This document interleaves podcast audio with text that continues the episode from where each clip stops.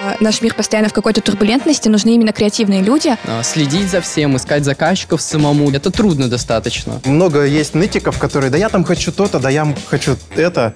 Я пока на грантах живу. Вдруг у тебя есть друг такой богатый, такой миллионер. А никто вообще не рассматривает вариант пахать.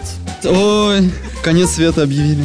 Не может все время человек быть зациклен только работа, работа, работа. Глаз не дергается, нет? А у нас в Москве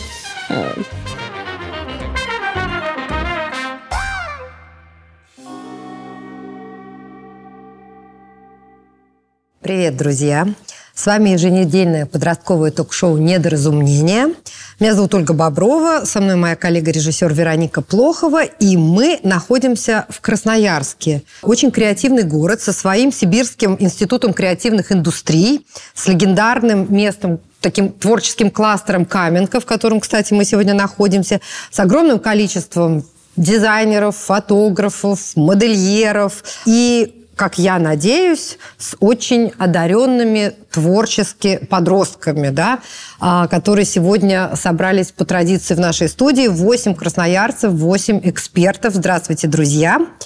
Итак, от вас поступило предложение поговорить о развитии креативных индустрий как о неком локомотиве нашей, в общем, экономики. Да? И э, давайте тогда начнем с того, что вы понимаете под словом «креативная индустрия». А, креативная индустрия – это та сфера экономики, в которой товары и услуги реализуются э, посредством какой-то интеллектуальной и либо творческой деятельности. Ну, то есть, допустим, какое-то текстильное производство, на котором работает э, много дизайнеров, которые э, много времени затрачивают на то, чтобы придумать какой-то новый фасон, какую-то э, новую цветовую палитру. И они затрачивают очень много сил и времени на то, чтобы создать э, что-то новое, привнести. А почему тогда вы считаете, что успех вообще и экономический рост, он зиждется вот именно на креативных индустриях, да, а не на, извините, рабочем колхозе? кузница.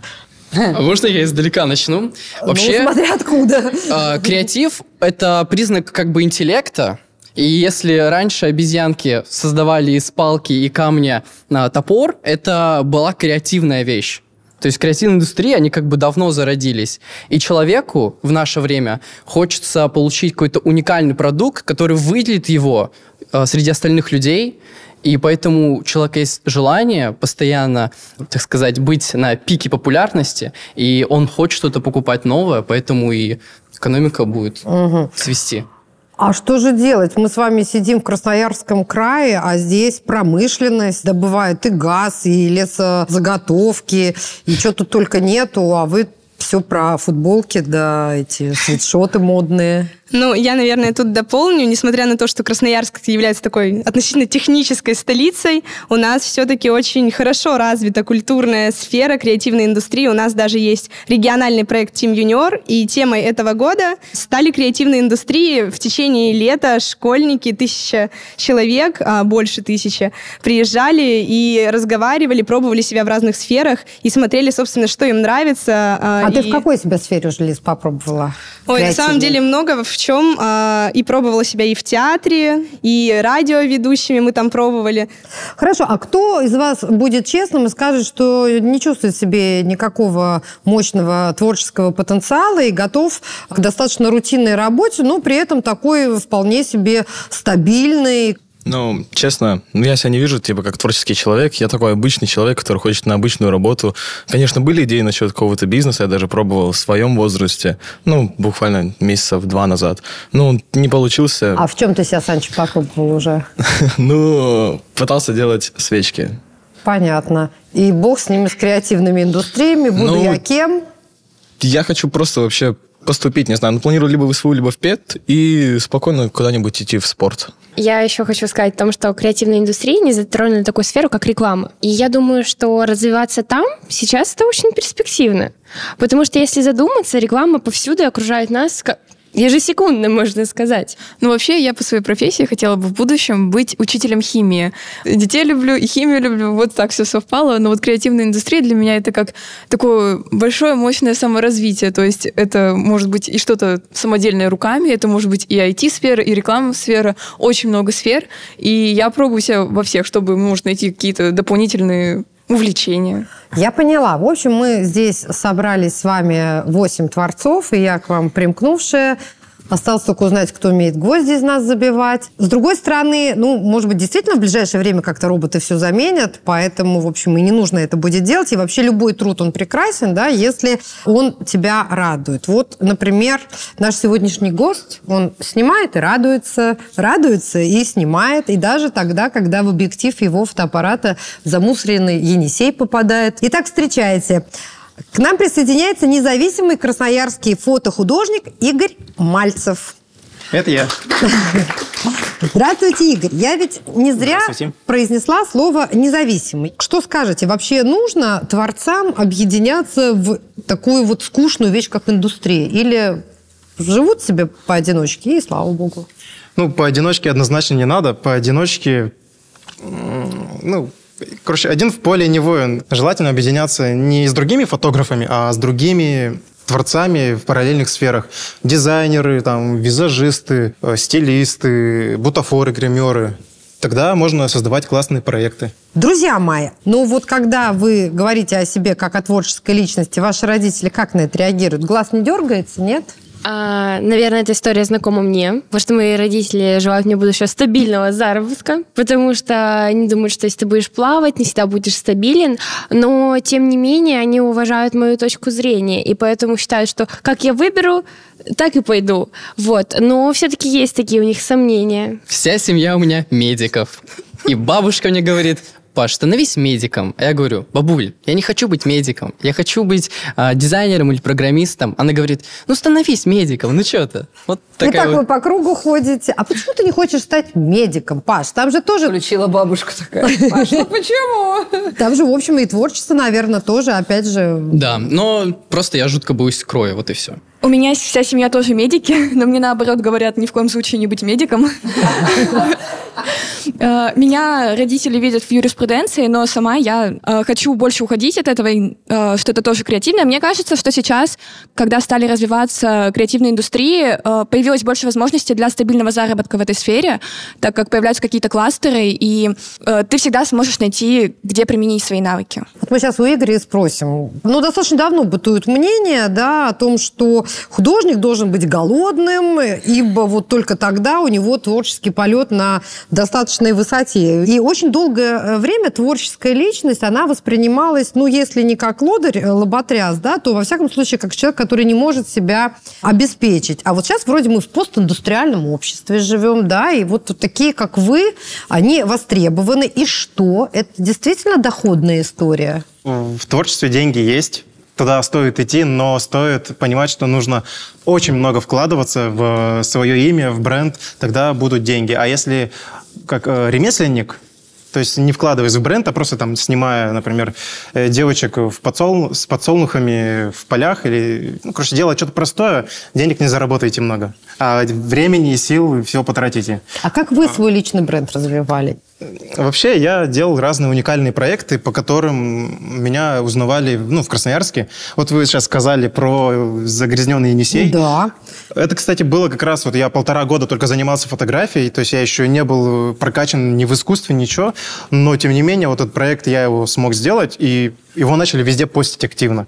Нужно делать проекты, о которых будут говорить, и тогда вас будут запоминать потихонечку. И надо вот постоянно, чтобы вас помнили. Один проект выпустили, э, потом он начинает стихать, потом нужно еще один бомбить. Вот бомбите, бомбите до тех пор, пока вас не начнут куда-нибудь там приглашать. Потом можно с помощью этого ценник повышать. А вы, когда в школе учились, вы собирались э, стать фотографом, или же все-таки вам родители другое будущее прочили? Никто мне особо ничего не говорил. Сказали, ты выбирай как хочешь вообще.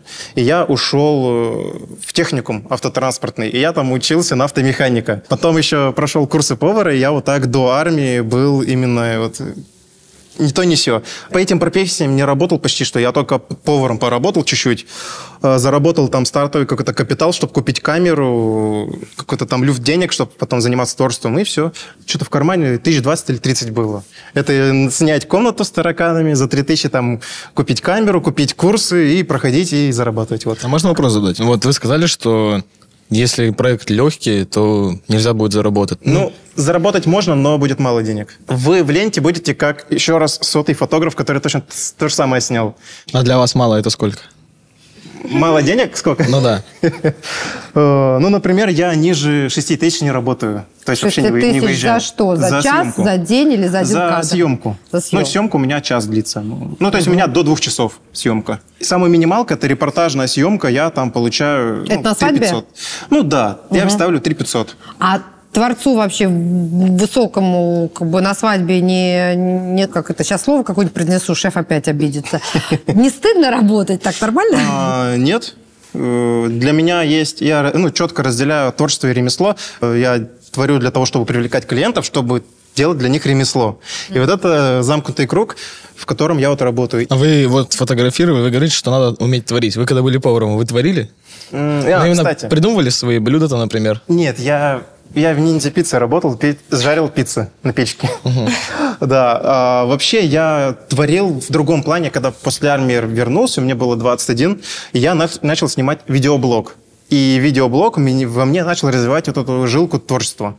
Друзья мои, а теперь у меня к вам вопрос. Скажите, пожалуйста, ну вы как бы творчески развиваясь, вы как дальше хотите? На себя работать или вот со своим творческим потенциалом просто продаться какому-то очень там умному, предприимчивому дяде или тете, да, и вот как бы творить на благо компании, большой корпорации? А, Но я такой человек, которому комфортнее работать в команде. То есть, если бы у меня было что-то творческое в дальнейшем, возможно, оно будет, я это не исключаю, то я бы хотела, чтобы это было в окружении моих друзей. Потому что вместе вы сильней. Больше идей, это мозговой штурм. И не на кого-то работать, а сами на себя, но вместе.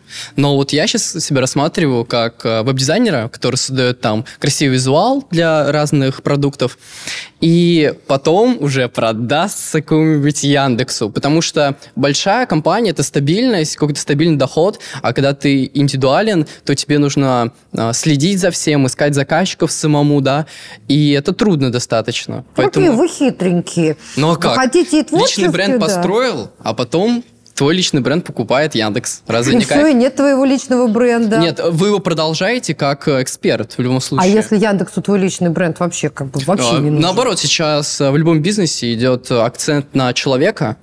Понятно. Игорь, вы... Да, я просто вот как раз про личный бренд классно сказал, что если ты Артемий Лебедев, тебя и с руками, с ногами вырвут и заплатят там миллионы. Так что правильно все говорит. Все, вопросов нету. Кать. Если ты развиваешься самостоятельно один, то очень маленький шанс, что их увидят масса людей. Если же ты вот работаешь по найму в какой-то корпорации, то у тебя больше шансов, что тебя заметят, заметят, и твоя идея пойдет в общество, в массы, принесет кому-то пользу. Ну, честно, крутая идея будет, например, если ты сидишь такой, работаешь, а у тебя, например, говоря, твои знакомые выполняют твой бизнес, а ты как такой главный бизнесмен сидишь и руководишь ими, что делать, и они тебе приносят деньги. Вот это было бы круто. Вообще крутая идея сидеть и просто ничего не делать, а Да, твои и- и деньги друзья капают да, на все делают, да. Да. и приносят тебе деньги. Не, ну Это ты же им тоже платишь, же тебе твои друзья как-никак. Ну, А, может быть. Ну да, то есть они тебе сначала приносят доход, потом ты им платишь, да. А, отличная идея, мне очень нравится. Будем так дальше работать. Think about it. Игорь, а что вообще нужно творческому а, человеку для вот развития, раскрытия потенциала из, вот, из материального и нематериального? Какие условия для цветения должны быть созданы? Ну, вообще, я всегда говорю, что самое главное – это желание. Без желания вообще не стоит никуда соваться. Э, Потому что много есть нытиков, которые, да я там хочу то-то, да я хочу это. А на деле начинаешь, ну, говорит, ну, сделай так-то, так-то. Прям план действий расписываешь почти что, а человек, пойдут по, по ною другому. Короче, главное желание, и если есть Первый пункт желания – изучать другие разные ресурсы по вашей теме. Изучайте ресурсы, начинайте делать. Все. Это из нематериального, из материального что И, можно? ну, и там то, что за деньги приобрести. Ну да. Ну, у творца должен быть инструмент. Однозначно. Ну, можно начинать всегда с простого инструмента. Я, например, вот когда начинал снимать, у меня вообще был фотоаппарат, ну, что-то тысяч за 10 или за 15. И вот этот стрёмный фотоаппарат какого-то там 2010 года, зеркалка, я с помощью него накопил на камеру современную, которая стоит что-то 150 тысяч где-то. Слушайте, ну нужно получать какое-то образование до того, как уйти в пучину творческих Или нет. изысканий, или нет? Вот в современном мире как такое образование, оно уже ну, нафиг не нужно. А, Ну, вы типа там учитесь 4 или на 3 года, и можно все за полгода пройти за- на курсах на платных. Вот. А второй момент, что дает э, обучение в каком-то вузе или сузе, это жизненный опыт. Постоянно общение в коллективе, это закаляет характер. Если я вот сейчас думаю, если бы я не учился, допустим, вот в этом месте, да, там 4 года, не, не был бы в армии, у меня бы вообще, ну, можно было бы сломать быстро. Максим, скажи, пожалуйста, а как тебе кажется, творческой личности нужно э, создавать какие-то такие тепличные условия для развития? Или же наоборот, вот эта творческая личность, она должна вообще вопреки всем условиям развиваться и преодолевать какие-то трудности? Ну, я думаю, надо работать в тех условиях, которые есть, привыкать к этим условиям, и потом для себя менять условия лучше и лучше, чтобы было приятно работать. Я думаю, что надо выделять тех, кто правда старается, тех, кто себя развивает. И надо каких- через какие-то конкурсы находить этих людей и им давать, не знаю, какой-то капитал начальный. Вот есть конкурсы грантовые всякие, на которых как раз таких ребят и выделяют. Я считаю, что вот это самое правильное и разумное действие. Как вы знаете, у нас в Красноярске открылся Сибирский институт креативных индустрий. Да, Раз- знаю. Было большое мероприятие в Сибирском федеральном университете, в котором нам как раз приходили оттуда представители, и они рассказывали о том, то, что все те творцы, которые ищут свою, э, нашли свою идею уже, но не могут его воплотить в жизнь, потому что нет капитала какого-то, средств, э, может, каких-то образования какого-то дополнительного. Э, Они приходят туда своими задумками, им в течение там, какого-то времени их учат и выдают э, гранты. А вы собираетесь как отдавать-то долги? А то сейчас наберете грантов, а потом придут и спросят. Когда человек идет на грантовый конкурс Ага. и затем реализует свой проект, он уже отдает тем самым долг, потому что он создал то, на что ему дали деньги, и у него а, нет никаких э, дальше обязанностей перед тем, кто ему их выдавал. Ну, ты знаешь, такая вот, э, на мой взгляд, несколько относительная история, потому что, грубо говоря, ты ничем не рискуешь. На мой взгляд, ты, наоборот, очень рискуешь на грантовых конкурсах, потому что когда человек э, выполняет что-то, он получает э, репутацию, так сказать, в карман. А если он этого не сделает, то он ее, наоборот, теряет. И именно а, это и опасно. Я просто сама недавно выиграла грант на свой социальный проект Сколько от дали? А, социальный проект будет посвящен профориентации. Поедем в малые населенные пункты 300 тысяч. И тут дополнить больше про мотивацию, что, наверное, она наоборот возрастает. Во-первых, тот путь, который ты проходишь до получения гранта, это ты несколько раз подаешь заявки, переписываешь, там пытаешься найти каких-то партнеров. Ну, то есть когда ты уже доходишь до получения гранта, у тебя мотивация просто на каком-то невероятном уровне, и тебе хочется уже дойти этот путь до конца, уже все реализовать и дальше двигаться с новыми проектами. Ну окей, хорошо. А если вот это грантопад на вас в какой-то момент перестанет, да, фонтан обмельчает, прикроется, что дальше вы будете делать? Ну, грант служит таким как начальным капиталом, и, можно сказать, чем-то, что стимулирует вот как раз-таки развитие своего проекта, а дальше, чтобы жил проект, надо уже находить партнеров, и, думаю, уже в дальнейшем а, с помощью них как-то развиваться, расширять свой проект, участвовать в других конкурсах. Грубо говоря, например, у тебя прям есть такая идея, ты горишь, горишь, но не выиграл грант, нету денег, например. Вдруг у тебя есть друг такой богатый, какой миллионер, ты у него... Ты у него просишь денег, и если ты прям горишь этой идеей, ты уверен, что она сработает, ну почему бы не попробовать? И она тебе принесет еще больше денег. Я не знаю ни одного миллионера, который дает просто горящим глазам деньги. Нет, ну, Любой- я не говорю именно какой-то миллионер, именно друг может. Ну, может, друг у тебя богатый. Ну а если нет у тебя такого друга, что делать? Да нет, А, я друзья есть. миллионер, я выиграла миллион. Здравствуйте. А, да. Видите, Я- познакомились меня уже. зовут Да, я миллионер. Меня зовут э, Аня, я миллионер, мой э, лучший друг напротив сидит. И если я вижу, что этот проект реально будет работать, это горит, мотивация просто прет, почему бы не дать? Слушайте, а вы Согласен. вообще как бы не хотите посмотреть бизнес-план, выкладку по Да цифрам? зачем, нет, зачем вот эти все это? понты? Вот на самом деле, если у тебя горишь, не знаю, глаза есть, просто иди и Да пробуй. вы чё, Почему бы и кого? нет? Серьезно? А, знаете, а, Лизавета все прописала, а, глаза горят, э, проект г- будет. Так ты деньги когда ей переведешь? А Я пока на грантах живу, а Пока дальше на посмотрим, грантах, как да. пойдет. Никто вообще не рассматривает вариант, вот как наш Самим по- пахать. Да. А Да, почему? вообще Так, никто. а гранты же, вы думаете, легко получить грант? Ну, Это думаю, прям довольно- пахать. Ну, я думаю, что легче получить, чем... Не знаете, порой э, могу поспорить, что Ну, нет. Потому почему? что, чтобы получить вот эту сумму, вы не представляете, сколько это надо работать. У меня папа приходит в 7 после работы, он стабильно работает с утра до вечера, да, приходит домой, он отработал спокойно душой дома. Он заходит ко мне в комнату в 3 часа ночи. Доча, что ты делаешь? А я таблицу пап высчитываю, чтобы мне все... Слушайте, но я вам хочу сказать, что в определенном возрасте вы перестанете их получать. И дальше что? Ну, у нас Росмолодежь дает гранты, как я понимаю, до 35 лет людям. И я думаю, если ты начнешь развиваться вот с маленьких, вот этих грантов тебе дадут, и тогда ты сможешь, ну, и будущую профессию себе так выбить потихоньку. И тогда с этих грантов ты поднимешься, вот, как я считаю.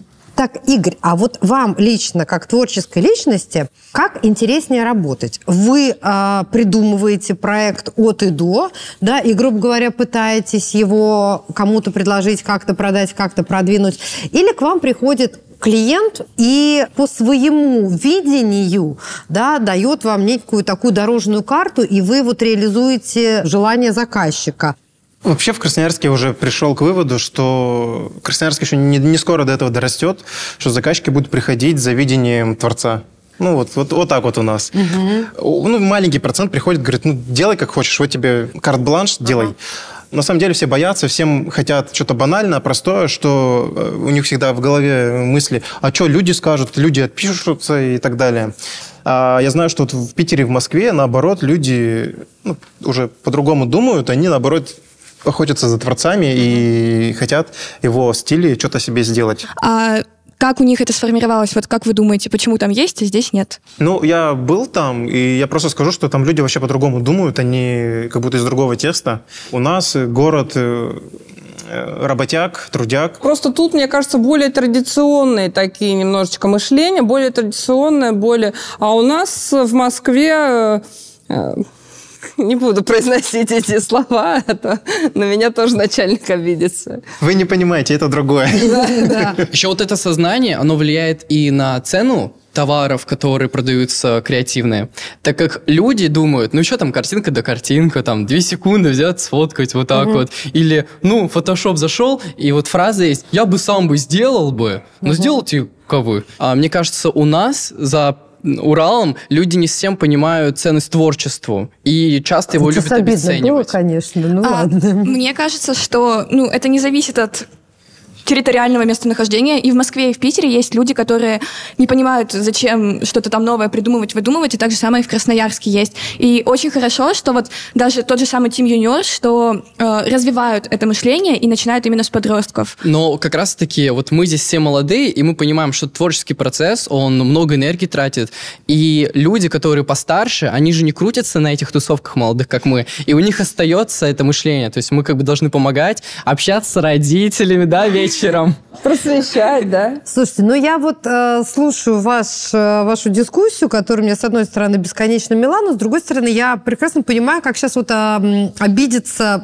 услышав это, люди, которые не относятся к так называемому креативному классу, да, кряклу, да, как э, сокращенно называют, но которые, извините, обеспечивают э, процесс жизнедеятельности вас всех прекрасных, да, которые сажают хлеб, убирают за вами улицы, я не знаю, там, варят сталь, стоят у доменных печей, врачей. Вот с этими профессиями что будем делать? Можно сказать, вот этим людям огромное спасибо, что они есть. Это просто классные ребята. Не обязательно быть каждому человеку каким-то там а, мега-художником, крутым Чем фотографом. тебя не привлекает рабочая профессия? Меня не то, что не привлекает, я просто хочу другого. Угу. Человек хочет быть тем. Кто-то хочет быть тем. Это нормально. Маленькая зарплата. У кого? У кого? Мы тут обсуждали, у Столиваров, знаешь, какие а, по 300-400 да. тысяч получают? Ну, я не знаю, у сварщика ну, 400 блин, тысяч. Ну, но мне, грубо говоря, это не симпатизирует. Мне нравится то, что мне будет нравиться. Мне кажется, сейчас в любой профессии нужно привносить креативность, и э, даже слова. тому же самому юристу, врачу, им нужно развивать свой бренд, это тоже креативность. Если ты не будешь внедрять какую-то инновацию, что-то новое в свою профессию, будь даже дворником, то на тебя не будут обращать внимание. А сейчас это очень важно, и именно из-за креативности и инноваций движется мир, и если мы будем стоять, и вот я юрист, я буду сидеть, писать бумажки, и все, больше ничего не буду делать, то, ну, мы тогда и останемся на том же самом уровне, на котором мы сейчас, или на котором мы были ранее, и ну, Но если это- креативность везде но если, например, быть. это кто-то просто не хочет, ну, не хочет быть креативным. это нормально. Просто вот как раз-таки, мне кажется, нужно привносить это, может быть, в школах вводить какие-то более креативные дисциплины.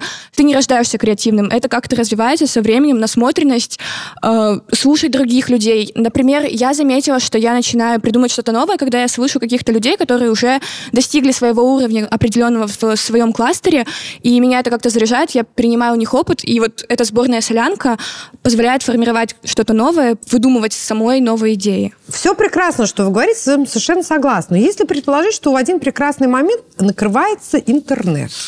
Ой, ужас будет. Ой.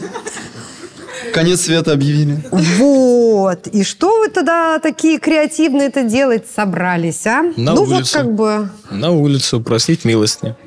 Нет, слушайте, если вы все пойдете, у кого вы будете просить милостыни? У дворников, которые мало зарабатывают, как вы считаете? Ну, я считаю, что если интернет закроется, ну и ладно. Если человек творческий, то он и останется творческим не только в интернете. Он это продолжит развивать в А где вы жизни. себя, как вы это любите говорить, продавать будете? Ну, для этого существует а, множество различных сре- э, э, мест, допустим, дворец молодежи.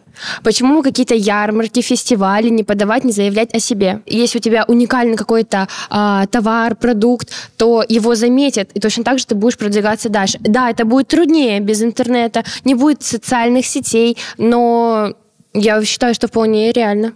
Я соглашусь вот с девушкой. Э, Я сейчас еще изучаю искусство, и в том числе вот Сальвадора Дали. Заметно. Усы я не от него начал отращивать, это давно еще было. Я смотрю, как он продвигался, делал всякие эти перформансы. И благодаря перформансам, в том числе в совокупности со своим творчеством, он заявлял о себе. Не было интернета. Вот особенно когда он начинал, там вообще телевизора как такового не было, но он там мог э, всякие причуды на улице творить, с, как его зовут, с каким-то зверьком по улице, то ли с медоедом или с кем. Вот, и еще там... Ну, то есть вы готовы, если что, с медоедом по улице пойти? Да, я готов, мне вообще нечего терять.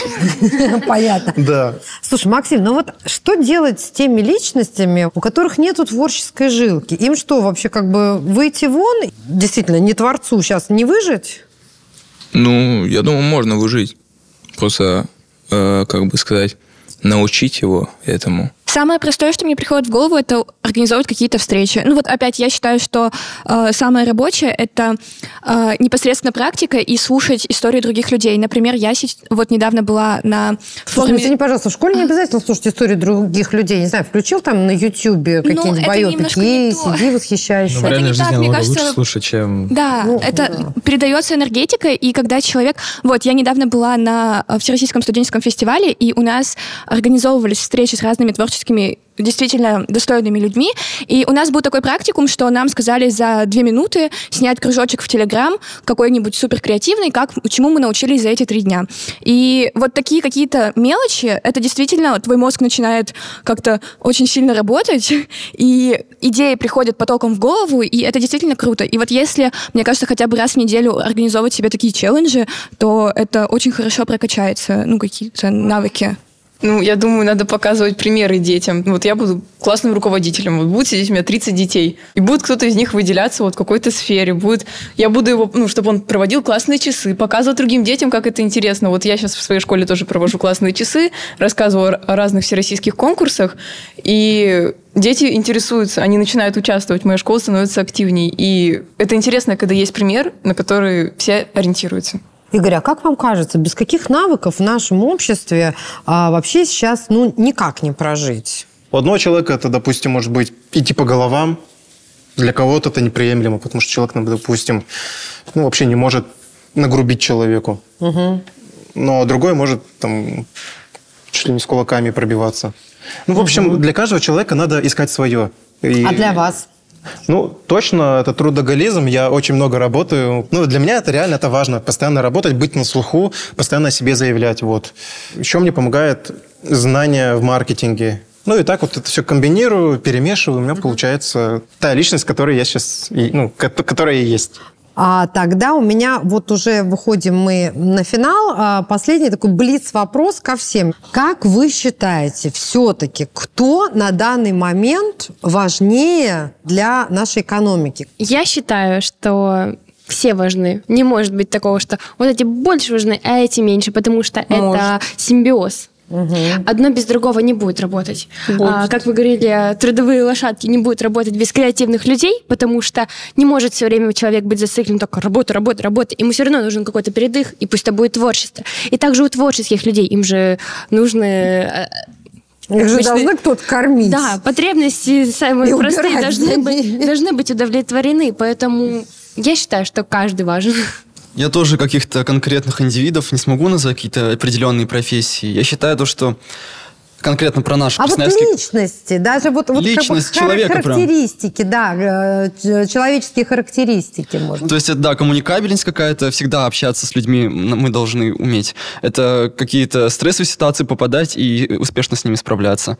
Ну, я не знаю, я тоже не могу выделить конкретных людей, но я знаю точно, что надо, чтобы люди помнили историю.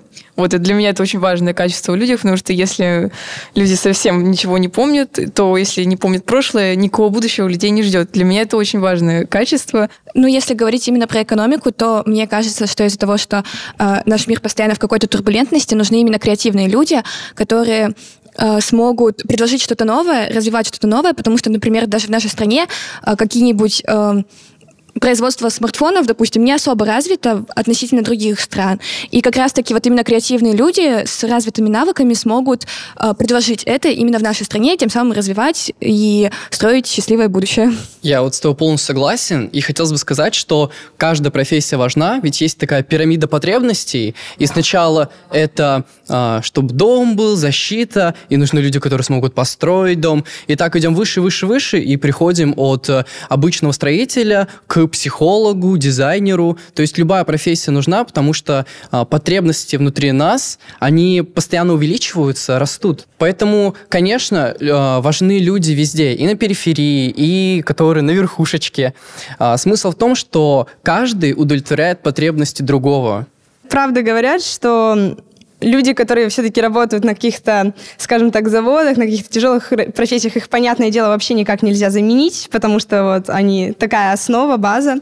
А, в то время как творческие люди тоже очень необходимы в том плане, что люди могут уставать, им в любом случае надо переключаться на что-то. И как раз-таки даже в истории так, что когда ставится упор на развитие технологического прогресса, начинают появляться писатели, начинают появляться режиссеры, которые как раз-таки а, вводят вот эту вот культурную составляющую, дают людям передыхать и изобретать что-то новое.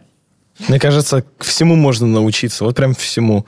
Ну, на самом деле, ну, а сейчас, типа, ну, люди креативные, нужны, мне кажется, как можно больше. Они всегда будут где-то вертеться, крутиться, но всегда найдут, как можно заработать спокойно. Ну что ж, друзья мои, мне кажется, мы сегодня, ну, как бы более или менее разобрались с термином вообще творческая личность. Но что мне хочется сказать? Как мне кажется, очень важно, чтобы не подменялись понятия чтобы под творческой личностью, да, и под креативным мышлением никто из вас э, никогда не подразумевал лень, Потому что в любой индустрии, будь то она креативная или будь она очень даже рутинная, выигрывают те, кто вот как наш Игорь, трудоголик от и до, от заката до рассвета.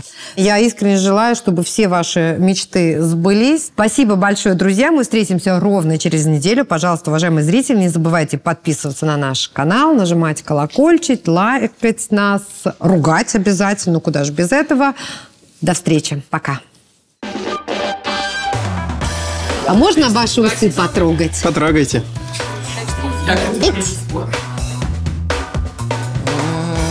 Да что вы за мной ходите? Что вам надо? Укатали сивку, красноярские сопки. Креатив.